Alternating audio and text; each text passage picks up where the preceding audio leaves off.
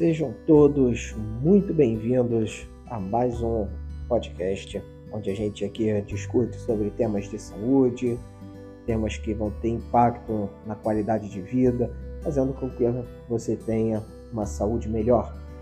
E como a gente falou no episódio passado sobre a colonoscopia, então hoje nós vamos completar a avaliação do trato gastrointestinal e como vocês já viram aqui no título, hoje a gente vai falar sobre a endoscopia.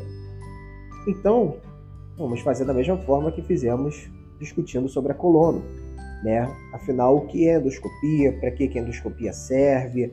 Como que funciona o exame? Será que você tem indicação para fazer esse exame ou não? É isso que a gente vai discutir um pouco nesse podcast. Então, para a gente começar, primeiro vamos definir né, o que é endoscopia, né, para que, que serve a endoscopia.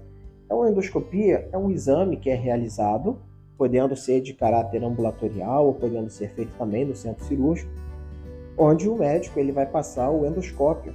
Né? Ele vai passar o endoscópio, que é um aparelho bem fino, ele tem um diâmetro bem pequeno mesmo, e esse aparelho ele passa pela boca, segue pela garganta e desce em direção ao estômago.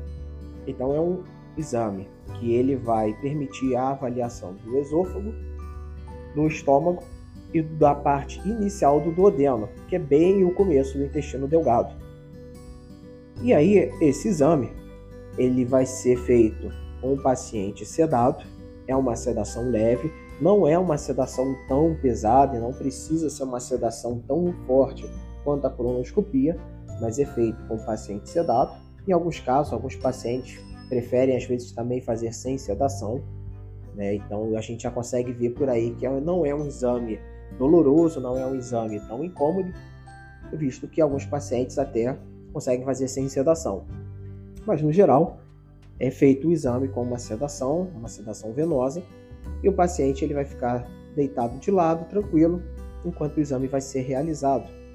E o que, que a gente busca quando a gente pede uma endoscopia, né? Quando você vai no médico e ele solicita uma endoscopia para você?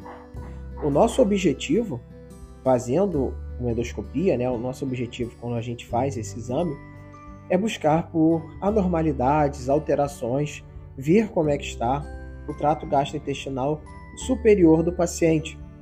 Então, a endoscopia, ela vai servir para que o médico ele possa avaliar doenças do esôfago, como por exemplo as esofagites, que são situações onde a gente tem lesões da mucosa, na grande maioria das vezes, decorrente do refluxo do estômago, do ácido clorídrico do estômago em direção ao esôfago.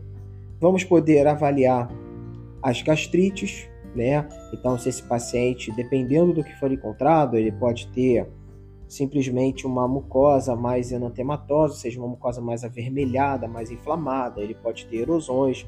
Nós podemos diagnosticar úlceras, Podemos ver pólipos no fundo do estômago, que na sua grande maioria das vezes são benignos, não têm a mesma patologia que os pólipos encontrados no intestino grosso.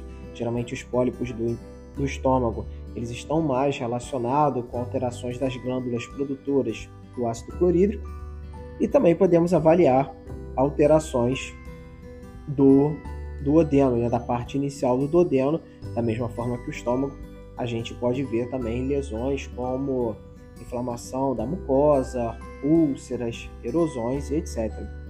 Então é um exame bem completo que serve para a gente fazer essa avaliação, mas também é um exame que pode ser é, solicitado em situações de emergência e situações de risco de vida, ou seja, em pacientes que estão internados com vômitos, com sangue, então, sangramentos gastrointestinais para uma avaliação, anemia.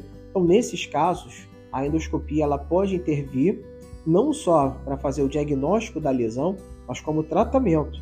Ou seja, se o paciente ele está sangrando, o exame ele pode demonstrar às vezes um vaso no estômago como causa do sangramento, uma úlcera que pode também estar sangrando, varizes de esôfago que são muito comuns em pacientes com cirrose hepática nesses casos, a endoscopia ela não só diagnostica e vê qual é o problema do paciente, mas ela também vai ser capaz de fazer o tratamento desse paciente.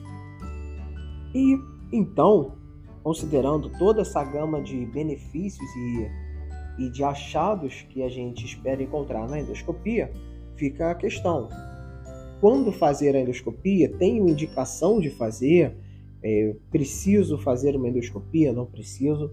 Então, basicamente, hoje a gente tem algumas indicações que vão ser mais certas de que o paciente ele deve fazer o exame. Então, hoje o que a gente vê são casos onde um paciente que ele não teve nenhuma mudança no seu estilo de vida, nenhuma mudança na sua alimentação e de repente ele começa a apresentar sintomas gastrointestinais que ele não tinha. Então vamos supor um paciente de 45, 50 anos que nunca teve nenhuma queixa e de repente começa com um refluxo, uma azia, uma queimação que ele nunca sentiu. E ele não teve nenhuma mudança de peso, de hábitos de vida, de alimentação. O paciente é candidato a fazer uma endoscopia.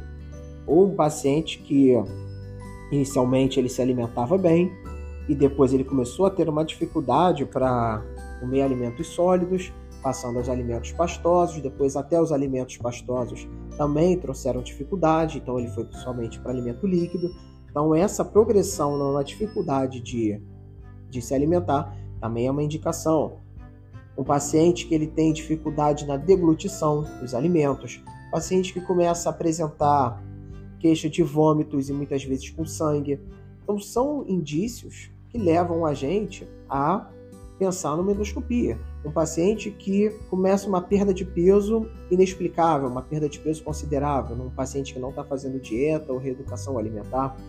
Então, todos esses sinais e sintomas, eles nos indicam que esse paciente ele tem uma necessidade de fazer um estudo mais aprofundado do trato gastrointestinal. E aí a gente vai começar a pesquisa desse paciente junto com uma endoscopia. E atrelado à endoscopia, o que é muito comum da gente encontrar são as alterações no esôfago, as erosões, que estão muito associadas à doença do refluxo, e também alterações da mucosa do estômago associadas a uma gastrite com a bactéria chamada de H. pylori. Então essas alterações são muito frequentes na endoscopia.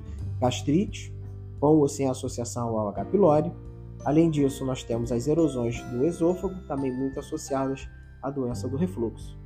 Então, é assim que funciona a endoscopia.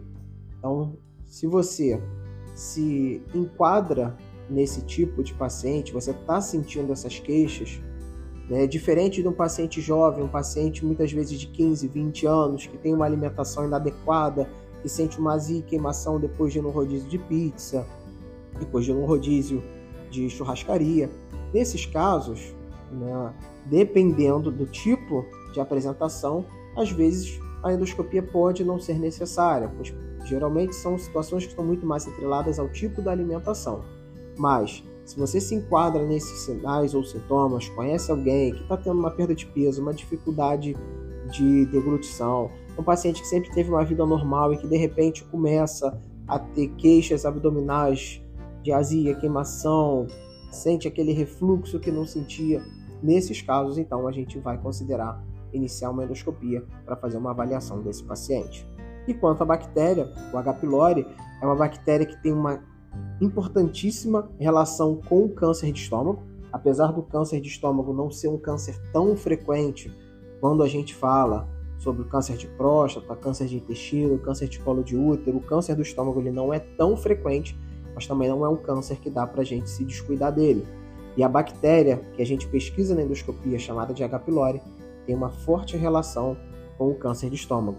Mas isso a gente vai ver no próximo episódio, que a gente vai falar somente da bactéria H. pylori e do câncer de estômago.